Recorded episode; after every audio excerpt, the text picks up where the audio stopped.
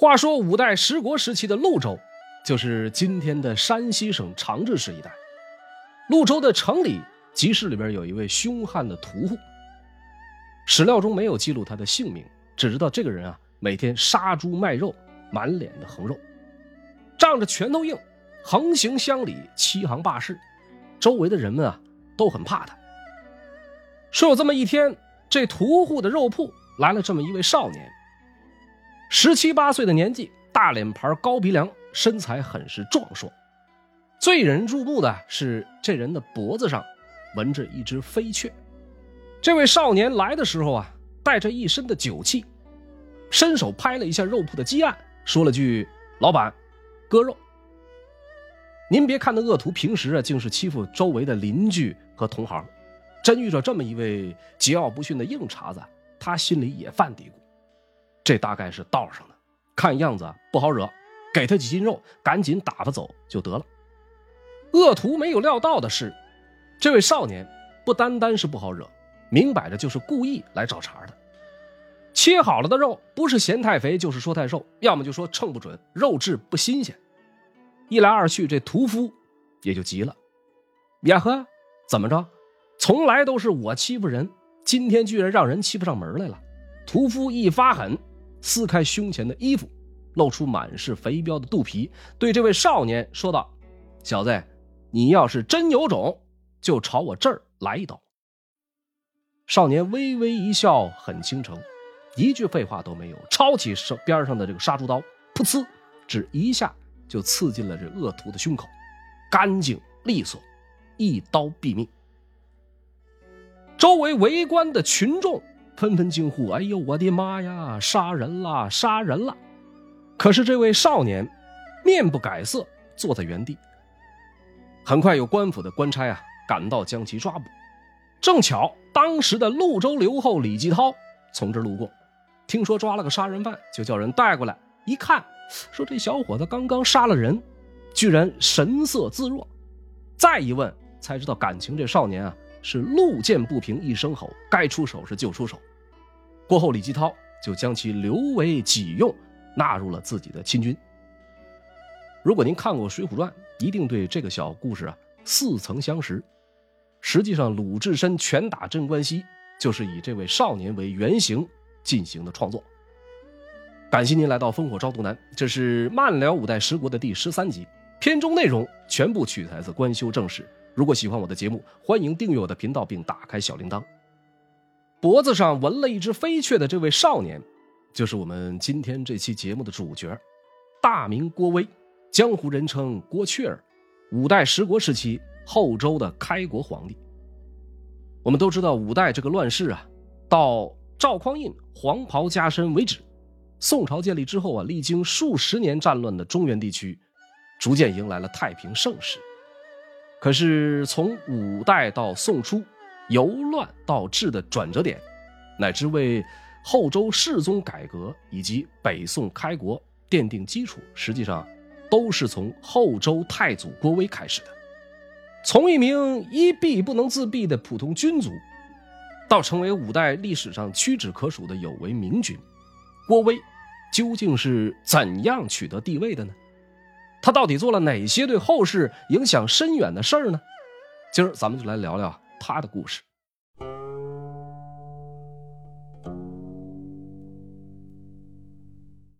公元九百二十六年，后唐的庄宗因为兴教门之变，被刘建射中，失血过多而死。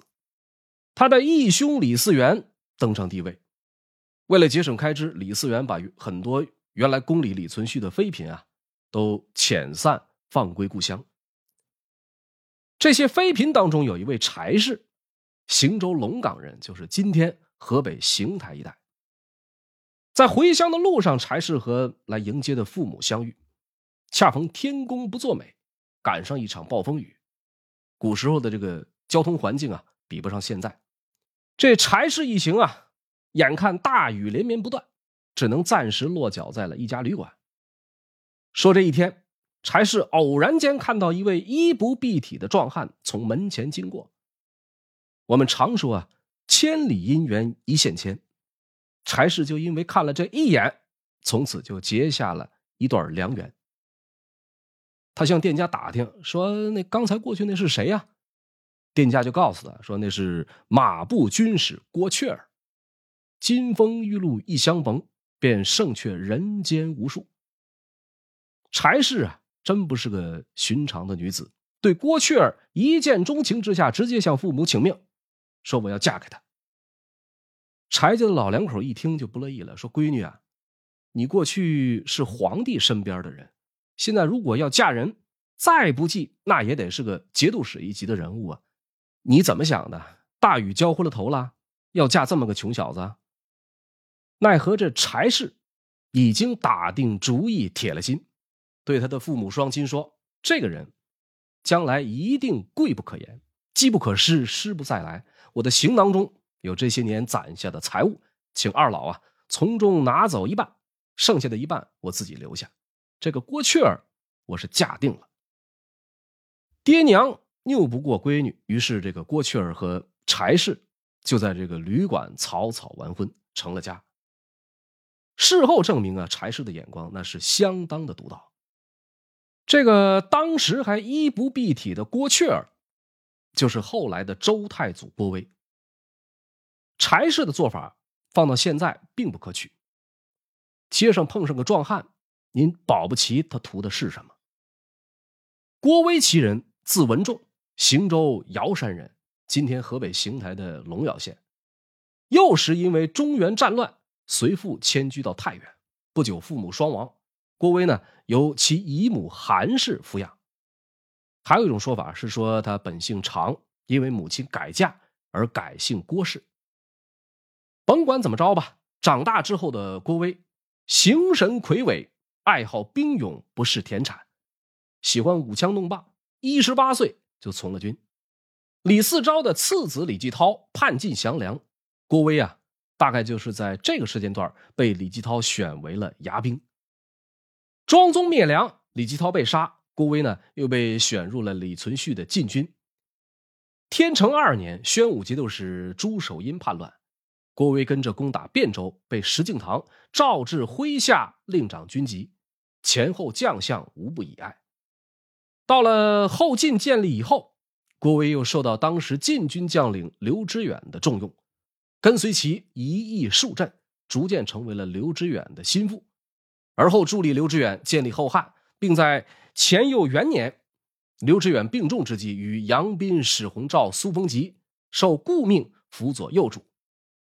后汉隐帝刘承佑继位之后，郭威领兵平定三镇叛乱，而后以枢密使兼领天雄军节度使，出镇邺都，并有权调发河北兵马钱谷，成为河北最高的军政长官。乾佑三年，隐帝刘承佑与近臣李业等人共同诛杀了杨斌、史弘照、王章，又派出心腹前往邺都和澶州，命令澶州节帅李弘毅诛杀王殷。令邺都屯驻护圣左乡都指挥使郭崇威、凤国左乡都指挥使曹英诛杀郭威和王俊。这些在上一集啊有过比较详细的介绍，这里就不再赘述了。感兴趣的可以去自行查找回看。咱们先看澶州方面，澶州的节帅李弘毅是隐帝刘承佑的娘舅，但是这个人啊比较胆小怕事，皇帝让他诛杀。马步军都指挥使王殷，他不仅不敢动手，反而带着使者来见王殷，把刘承佑的密诏呢拿给王殷过目。王殷看过密诏，当下命人绑了皇帝的使者，并马上派人前往邺都向郭威禀报。王殷其人最大的特点是谦谨好礼、事母至孝，每与人结交啊，都会向他的母亲进行禀报。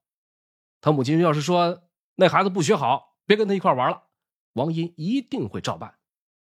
当上刺史以后，如果政绩不佳，他的母亲呢会亲手鞭打或者杖责。说这人在澶州手握重兵的王殷，向邺都的枢密使大人郭威报信儿，说皇帝啊要杀咱们，郭大人您赶紧想个辙。郭威得报之后，一脸茫然。赶紧叫来了他的心腹魏仁溥商议对策。根据旧五代史摘录《东京事略》的记载，魏仁普看过皇帝密诏之后，说了这么一番话：说公有大功于朝廷，握强兵临重镇，以禅见夷，岂可坐而待毙？随后定下一个计策，劝郭威造反。皇帝原本的密诏是要诛杀郭威和王俊。魏仁普伪造了一份诏书，将内容修改为让郭威诛杀驻守邺都的一众将校，并用邺都留守的大印倒过来盖在上面。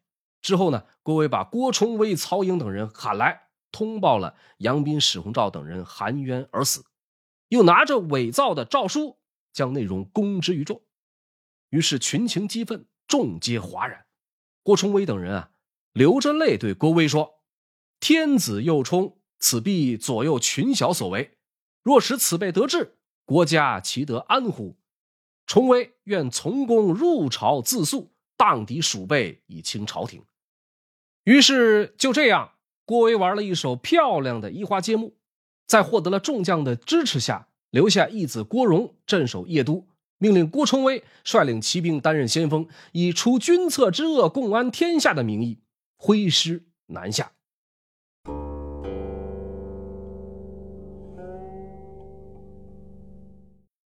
郭威领兵南下，是发生在前佑三年，也就是公元九百五十年的十一月十五。转一天的十一月十六，隐帝刘承佑派出大将侯毅领兵平叛。而就在朝廷方面做出反应的同一天，郭威已经率军进入了澶州城。澶州节帅李弘毅大开城门，马步都指挥使王殷失声痛哭，叩拜迎接。随后就把军队全部交由郭威指挥。转一天，郭威的大军就已经渡过黄河，直扑华州。十一月十八，义城节度使宋延沃在华州开门迎降。宋延沃这个人啊，很有意思，他是后唐庄宗李存勖的外孙，生母是后唐的义宁公主。宋延沃本人又娶了刘知远的女儿，后汉的永宁公主。等到了北宋的时候，宋延沃的女儿又嫁给了赵匡胤，后来被封为开宝皇后，皇亲贵胄，荣显至极。宋延沃本人啊，历仕后晋、后汉、后周、北宋四朝，谦恭下士，颇得贤名。说着，郭威在进入华州之后，打开华州的仓库，遍发财物，犒赏三军，并通过监军王俊对将士们许下承诺。打下汴梁，全军可以大肆劫掠十天，众将士由此更加的欢呼雀跃。两天以后，南北两军在汴梁以北大约二十里的刘子碑相遇。大战在即，隐帝刘承佑要赶往前线劳军，他的生母李太后劝他说：“郭威武家故旧，非死亡妾身，何以至此？但按兵守城，非诏谕之。”观其志趣，必有此理，则君臣之礼尚全，慎勿轻出。刘承佑没有听，坚持前往前线。李太后派人告诉负责护驾的将领聂文进说：“大敌当前，千万要小心保护皇帝。”聂文进说：“太后放心，有臣在，就算有一百个郭威，我也会将其生擒。”两军相持的第一天没有交战，刘承佑在晚间返回了汴梁。他的叔父慕容彦超自恃骁勇，吹嘘着说：“陛下明天啊，要没什么事儿，接着来，来看看臣是如何破贼的。我都不用和他们打，只一声断喝，就可以吓退他们。”慕容彦超啊，可能是把自己当成了张翼德，可惜后来的事儿证明他的牛皮啊，还是吹得太大了。第二天，刘承佑啊，果然又来了。李太后极力劝阻，但是小皇帝依然不听。两军再度对阵之际，郭威特意告诫各部的将领，说我此行是来诛杀那群小人的，不敢与天子抵敌。你们各自管好自己的人，千万不能先动手。过了很久，朝廷方面的慕容彦超率先发起攻击，可是出师不利。由于在激战中啊，马失前蹄，慕容彦超摔倒在地，险些就被生擒。随后的慕容彦超没能实现断鹤退敌的豪言壮语，而是做了一件直接影响战局的事情——撤退。慕容彦超一撤退，麾下百余人当场被斩落马下，朝廷各部军心动摇，士气低迷。等到了掌灯的时分，不断有人向叛军投降。皇叔慕容彦超与麾下的十余骑逃奔了兖州。小皇帝刘承佑带着苏逢吉等三个宰相以及从官数十人夜宿在了七里寨，余众全部逃散。转一天，刘承佑策马跑回汴梁，城门上的刘珠询问皇帝侍从说：“兵马何在啊？”还没来得及回答，刘珠就弯弓搭箭射向侍从。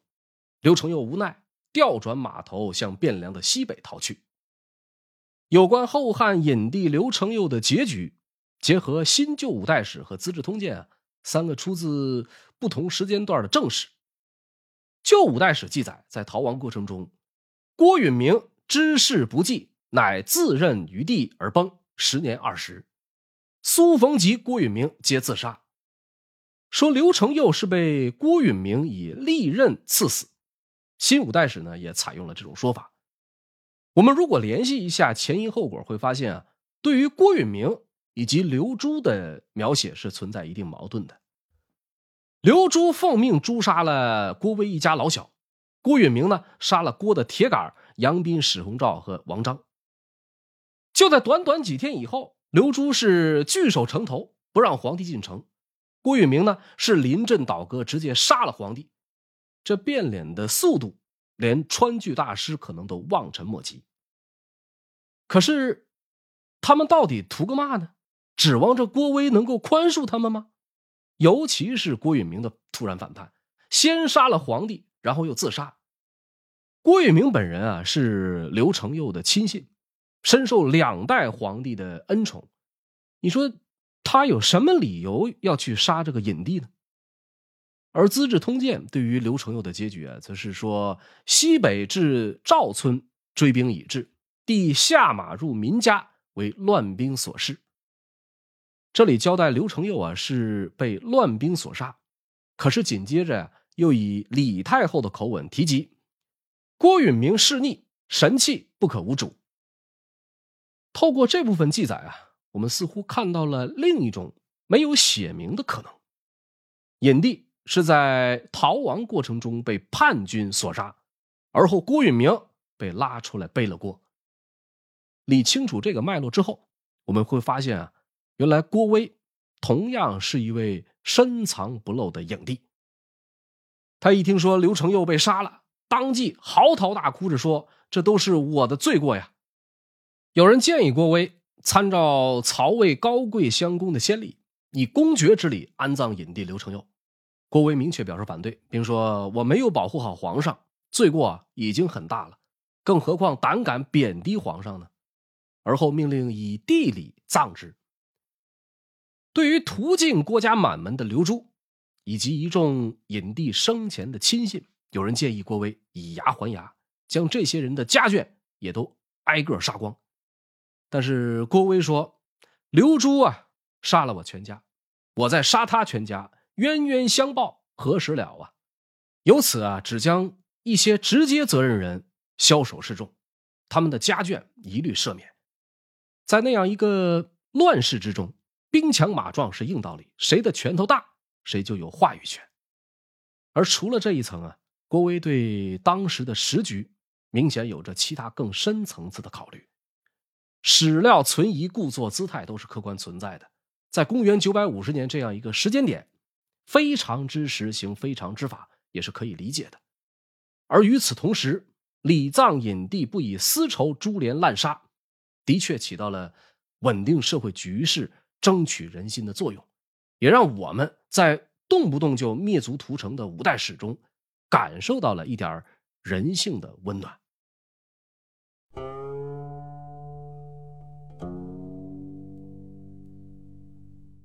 进入汴梁之后，郭威兑现了当初的承诺，允许士兵啊在城中大肆劫掠。汴梁城中很快火光四起，烟尘弥漫。所幸的是。这一有着十足五代特色的不以百姓死活为根本的行为，很快得以制止。原因无他，王英和郭崇威一起找到郭威，反映说，如果不马上停止劫掠，汴梁很快就会变成一座空城。郭威这才命令众将分头约束本部人马，城中的秩序因此得以逐渐的恢复。很快，太师冯道率领百官拜见郭威，并缓缓的说了一句一语双关的话：“世中此行不易呀。”一句话说的郭威顿时心虚，他以为大臣们没有拥戴自己的意思，再加上刘氏的宗室当中还有河东的刘崇、徐州刘赟、许州的刘信仍然把控着一定的藩镇势力。于是，郭威率领百官奏请李太后，请求早早册立四军。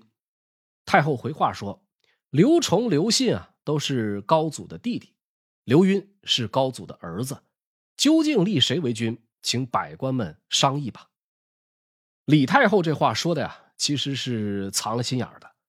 这里的刘赟实际上是刘崇的儿子，并非高祖刘知远所亲生。郭威又和王俊进宫面见太后，请求拥立刘知远的幼子刘勋为帝。李太后说：“刘勋身体不好，一直卧床不起。”转一天，郭威率百官请求拥立刘赟为帝。于是李太后下令挑选良辰吉日，准备仪仗前往徐州迎接刘云。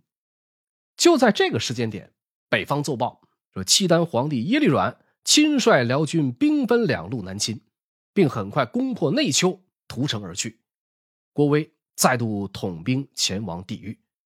咱们再说，人在徐州的刘云，接到命令，让他赶回京师登基称帝。刘云的内心啊，很是高兴，收拾收拾啊，就跟随冯道等人一起上路。一路上的仪仗护卫都与皇帝无异。听说了郭威领兵抵御契丹，刘云特意派出使者前往华州慰问。可是郭威手下的众将看到刘云的使者，全都拒不叩拜，相顾无言。众人都在私下议论，说咱们在京城大肆屠杀劫掠，如果刘家人继续当皇帝，还能有咱们的活路吗？郭威听说了这些议论以后，马上领兵渡过黄河，来到了澶州，住在了澶州一所馆驿之中。第二天一大早。营中有数千将士毫无征兆的大声呐喊着，包围了郭威所在的馆驿。郭威下令关闭馆驿大门。这些人啊，是翻墙的翻墙，撞门的撞门，冲进馆驿院中之后，向郭威齐刷刷跪倒，请命说：“天子必须由侍中您自己来当。将士们已经和刘氏结下仇怨，不能再让刘家人当皇帝了。”说着话，不知道是谁突然。将一面黄色的军旗扯下，临时代替龙袍披在了郭威的身上。随后，这些乱兵簇拥着，山呼万岁，喊声震天动地。在那万人中央，感受到万丈的荣光，郭威彻底摊牌了，不装了，我要当皇上。人在汴梁的郭威的心腹王俊和王殷，一听说澶州兵变，郭威黄旗加身。马上派出了郭崇威领一支骑兵前往宋州截住刘赟，又派出深州刺史马铎赶往徐州杀掉了构成威胁的后汉宗室刘信。郭威是在十二月初一离开的汴梁，十二月二十五已经赶回汴梁，驻扎在了城外的七里店。宰相窦真固领着百官前来迎接叩拜，并劝其登基称帝。紧接着，李太后下令。先将刘赟废为湘阴王，又以郭威剪除大乱、劳苦功高，任命其为监国，总理全国军政。公元九百五十一年的正月初五，后汉太后李氏下诏，授予监国郭威。皇帝玉玺，郭威正式在汴梁崇元殿登基称帝，以周为国号，改元广顺，大赦天下。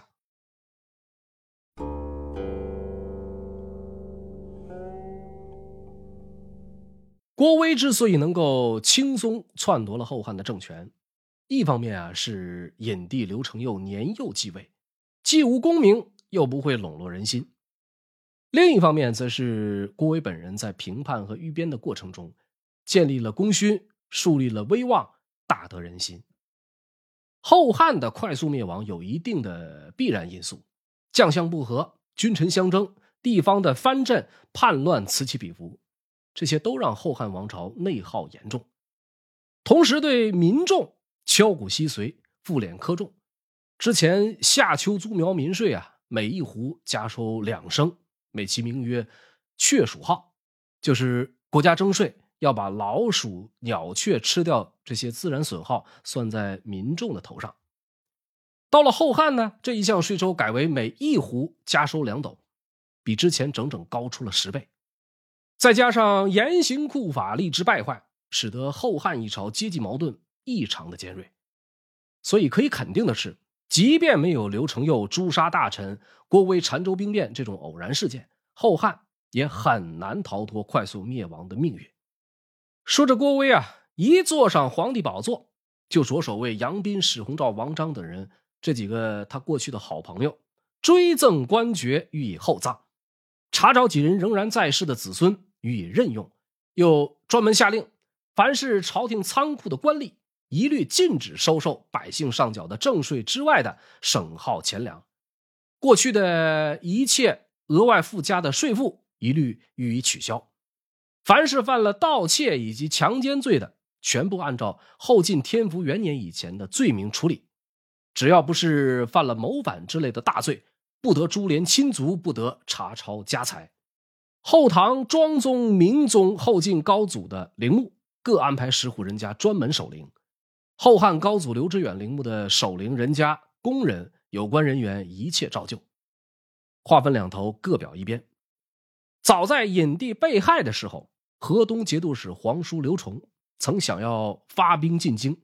但是很快传来了他自己的儿子刘赟被拥立为帝，刘崇呢也就打消了进京的念头。他身边的一位谋臣李湘劝他说：“观郭公之心，终欲自取。公不如即引兵于太行，据孟津，似徐州相公继位，然后还镇，则郭公不敢动矣。不然，且为所卖。”言外之意啊，就是说老郭不靠谱。您领兵南下，对他构成威胁，视为上策；不然啊，把您卖了，可能您还在替人家数钱呢。我们现在结合当时的形势来看，对于刘崇而言啊，不得不说李湘的指点堪称金玉良言。那么刘崇是怎么回应的呢？听了李湘一番话之后，刘崇啊勃然大怒，手指李湘大骂：“呀呀个呸！你个腐儒，竟敢离间我们父子！来呀！”把这白痴的书生给我拉出去砍了！李湘是做梦也没想到自己好心好意出谋划策会是这么一个结果，当下就大喊：“说我身怀巾帼大才而为愚人谋事，死固甘心，家有老妻，愿与之同死。”刘崇说：“好，满足你。”于是下令把李湘和妻子一并诛杀。等到刘赟在宋州被郭威的人。先软禁，再被杀。刘崇悔不当初，对人说道：“我不听忠臣之言，才落到这个田地。”于是下令给李湘修建祠堂，每年都会派人前去祭祀。与此同时，后汉河东节度使刘崇在晋阳登基称帝，仍然沿用隐帝刘承佑的前佑年号。历史上啊，为了区分，将刘崇建立的政权称之为北汉。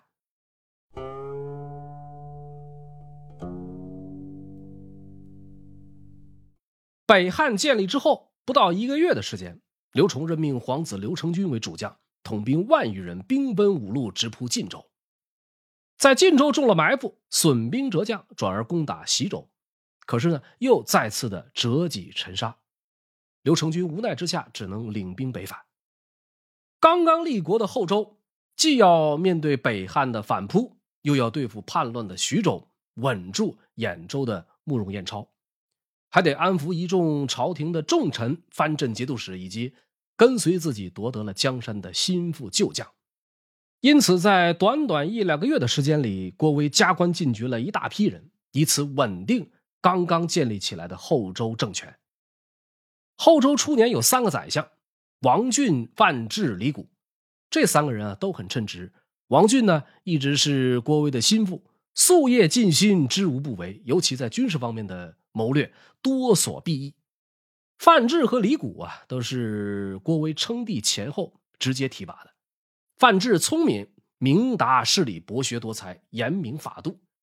李谷在之前的几期视频当中啊，多有介绍，为人深沉刚毅，气度非凡，在郭威面前往往是言辞慷慨，善于用浅显实际的例子来开导主上。这三个宰相都堪称当世贤臣，郭威用他们啊，自然是如虎添翼。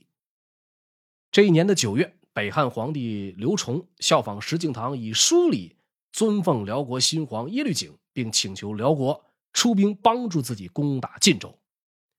到了十月下旬，辽国派兵与北汉的军队会师，共同南下攻打晋州。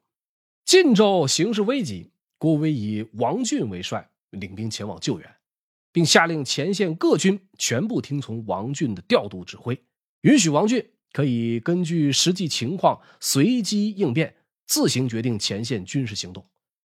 十一月初。王俊率军抵达陕州之后呢，就停留在了陕州，迟迟不进。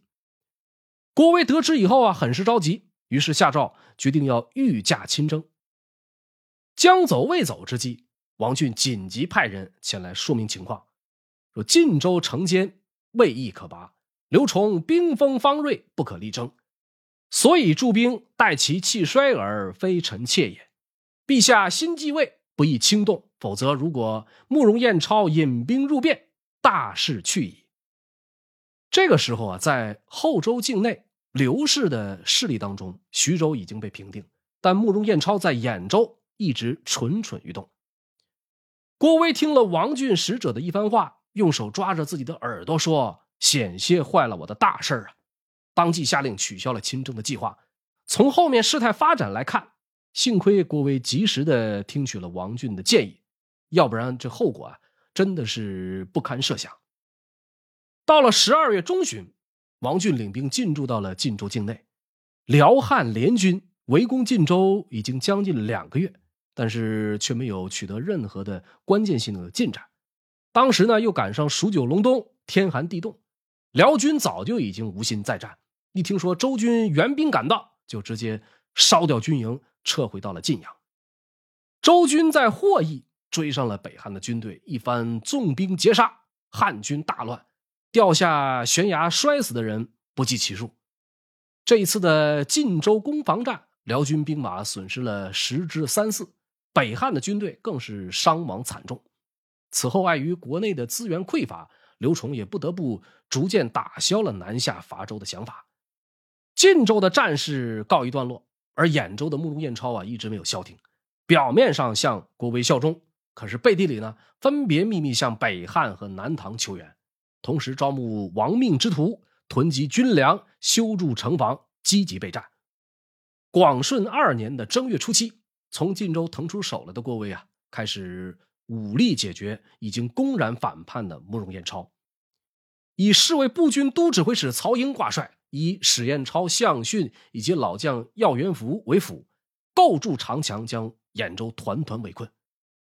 战事一直持续到四月份，仍然没有取得进展。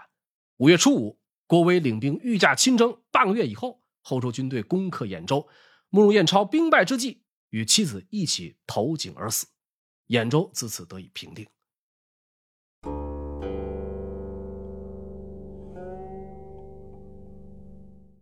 话说后周太祖郭威，因为自己出身寒微，所以深知民间的疾苦。在解决了慕容彦超之后，郭威将主要的精力放在了民生方面。自唐末五代以来，由于长期的军阀混战，使得黄河流域的社会经济遭到了严重的破坏，土地荒芜，经济凋敝，再加上不同时期统治者的残酷剥削，社会经济啊长时间得不到恢复，生产力严重不足。在这种情况下，周太祖上位之后啊，实行了这么几个方面的措施。一是减轻负担，以纾民困。后汉时期啊，青盐一担，抽钱一千，被调整为抽钱八百。过去一直禁止民间私自买卖使用牛皮，被调整为每年百姓缴纳牛皮减少三分之二。有实情土地的缴纳牛皮一张，其余牛皮百姓可以自行的贩卖使用，但是严禁卖入他国。相比后汉时期私藏一寸牛皮就一律处死，后周在一定程度上减轻了下层贫困农民的负担。二是劝客农桑，大力促进生产。唐末以来，朝廷在各地设立了屯田区，招募一些富户承包土地，有户部下辖的专门机构营田务进行统一征收赋税和管理。到了后周太祖一朝，营田务啊。被直接取缔，屯田区的百姓隶属于本地的州县所管理，相应的土地、房屋、耕牛、农具全部无偿的赐给正在耕种该土地的农民。后梁朱温时期也从淮南劫掠了上万的耕牛，朱温将耕牛发放给相应地区的农民，由这些农民每年上缴耕牛的租金。一晃几十年过去了。当初的耕牛啊，早就已经死光了，但是耕牛租金仍在收缴。郭威下令将租牛税也一并的废除。屯田区的农民们从此拥有了自己的私人财产，不再缴纳租牛的税赋，自然呢，人们是欢欣鼓舞，大力发展农业生产。三是整顿官营的手工业。从前啊，是各个道州府都有自己的作院。自行制造兵器、铠甲等器械物资，久而久之形成了一定的弊端。每年各地方都要占留大量的资金，在专项征税的同时，地方官员额外掠索的情况十分的严重。除上供军器之外，各地的节度使、刺史呢，又可以私自打造器甲，存在一定的隐患。广顺二年，郭威以各地的器甲制作不精为由。将各地的作院予以取缔，选择诸道优秀的工匠进京，以备役使。从此，中央的军器作坊得以改进，也从一个方面啊减轻了百姓的负担。除了以上经济方面的表现，后周太祖一朝在内政方面同样可圈可点。郭威平生好简素，曾说：“朕起于寒微，备尝艰苦，遭时丧乱，一旦为帝王。”岂敢厚自奉养以并下民乎？于是他一上台，就将过去后汉宫里边的珠宝玉器全部搬出来砸碎，并专门下诏：凡珍华悦目之物不得入宫。察其深意，在于遏制地方以进贡为名巧取豪夺。同样的道理，郭威深知武夫政治发展到极致的可怕后果，因此啊。着手遏制五人。广顺三年的五月，庆州刺史郭彦钦因为失职被一撸到底，宁州刺史张建武被罢免。同年十二月，单州刺史赵凤因为私敛民财被赐死。对居功自傲、专横无极的王俊和王殷，同样绝不姑息，予以诛除。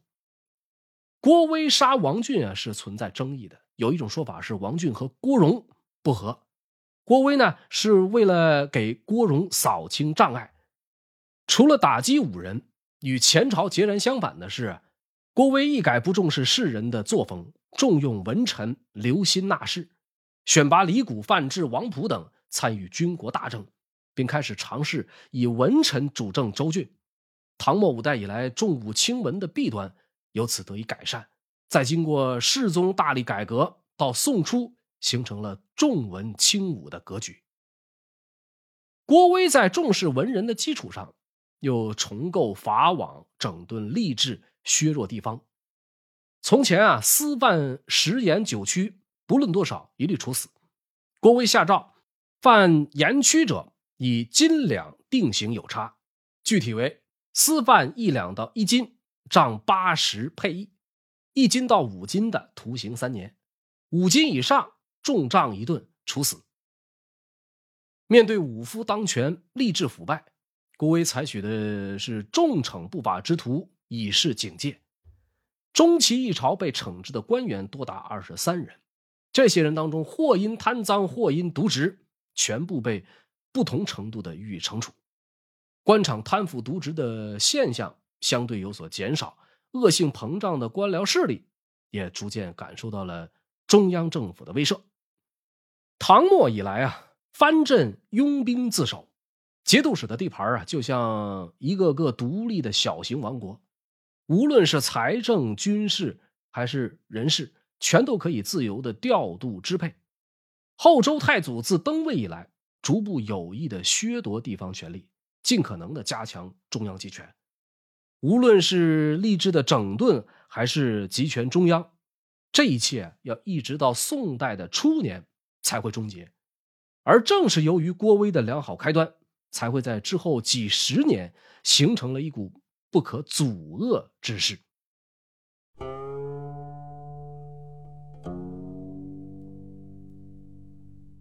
广顺三年入秋之后，郭威得了中风，饮食行走全都成了问题。到了十二月二十九，身染重病的郭威仍坚持一大早就前往太庙祭祀。只见他身穿龙袍，在左右的搀扶下，一步一步挪上台阶，才走到第一个祭室，刚刚斟满酒杯，郭威就已经瘫软在地上，无法叩拜了。左右的侍从把他搀扶下去，由晋王郭荣继续走完了整个仪式。除夕过后，九百五十四年的大年初一，郭威到天坛祭祀天神，整个过程。只能勉强低头致敬，献酒献祭等一律都是由官员们代劳。这一天，后周的朝廷啊宣布大赦天下，改元为显德元年。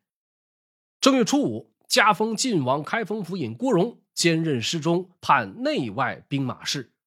正月十一之后，郭威的病情啊逐渐的加重，一应的军国要务小事全部由各部门自行处理。大事全部奏请晋王郭荣，由郭荣禀报之后，再根据郭威的旨意酌情办理。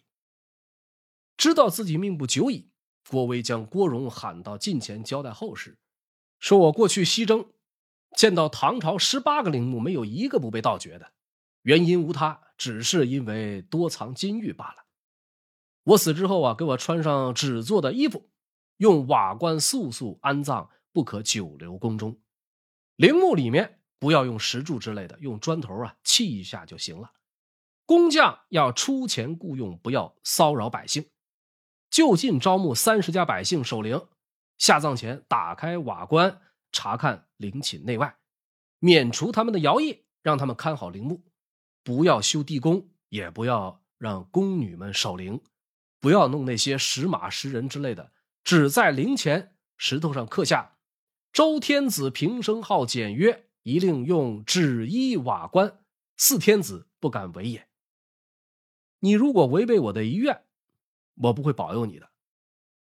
又交代说，要给李弘毅一个节度使，魏仁普不要让他离开枢密院，河中和魏州啊各去安葬一副宝剑和铠甲，澶州安葬通天冠和降沙袍，东京。安葬一副平天冠和滚龙袍，切记切记，不可忘了。禁军当中，侍卫司的最高长官郭崇和曹英分别调任澶州和镇州担任节度使，新提拔了樊爱能和何辉。殿前司的最高长官分别是郭威的外甥李崇进和女婿张永德。正月十七这一天，郭威命令年长一点的李崇进啊，在其卧榻前。向郭荣叩拜，定下君臣名分。当天的巳时，也就是上午九点到十一点这个时间段，郭威在资德殿驾崩，终年五十一岁。后周的朝廷密不发丧，直到三天之后才宣布遗诏，命郭荣，也就是柴荣，于郭威灵柩前登基继位，视为后周世宗。后人们啊，在论及后周改革的时候。往往多降于世宗而疏于太祖，人们大多热衷于谈论世宗之英明，而没有对太祖的建树做出充分的估计。在整个五代的历史进程中，在位不足四年而能有如此成绩，实属罕见。后唐明宗也远不能及。放眼整个中国历史，郭威啊，算不上是一位杰出的政治家。但绝对可以称得上是一位励精图治的英明君主。后周改革创于太祖而成于世宗，郭威的改革为柴荣奠定了基础，乃至北宋初年的改革也有着一脉相承的关系。压武夫治权臣重文士，为中央集权做了必要的铺垫，逐步复苏经济，为统一提供了坚实的支柱。郭威其人啊，并不是没有做过任何错事儿起兵之后，攻入汴梁，放纵士卒，大肆劫掠；剿灭慕容彦超呢之后呢，又近乎屠城式的劫掠兖州，这些都堪称其人生中的黑点。但是，如果我们抛开上帝视角，与当时乱世的大环境中去平视，又会发现，他远比此前五代绝大多数君王都要更加的务实，更加的厚道。他的改革呀，更多的倾向于内政，他的在位时长也让他无暇顾及统一。但是不得不承认的是，内政改革卓有成效的后周。在政权稳固、确保社稷长治久安的同时，客观上也启动了拨乱反正的历史航程，理出了统一的端绪。他的历史功绩不容抹杀。感谢您收看本期视频，这里是烽火赵东南漫聊五代十国的第十三集，片中内容全部取材自官修正史。如果喜欢，请帮我点赞。五代十国的故事啊，仍在继续。我们下期。不见不散。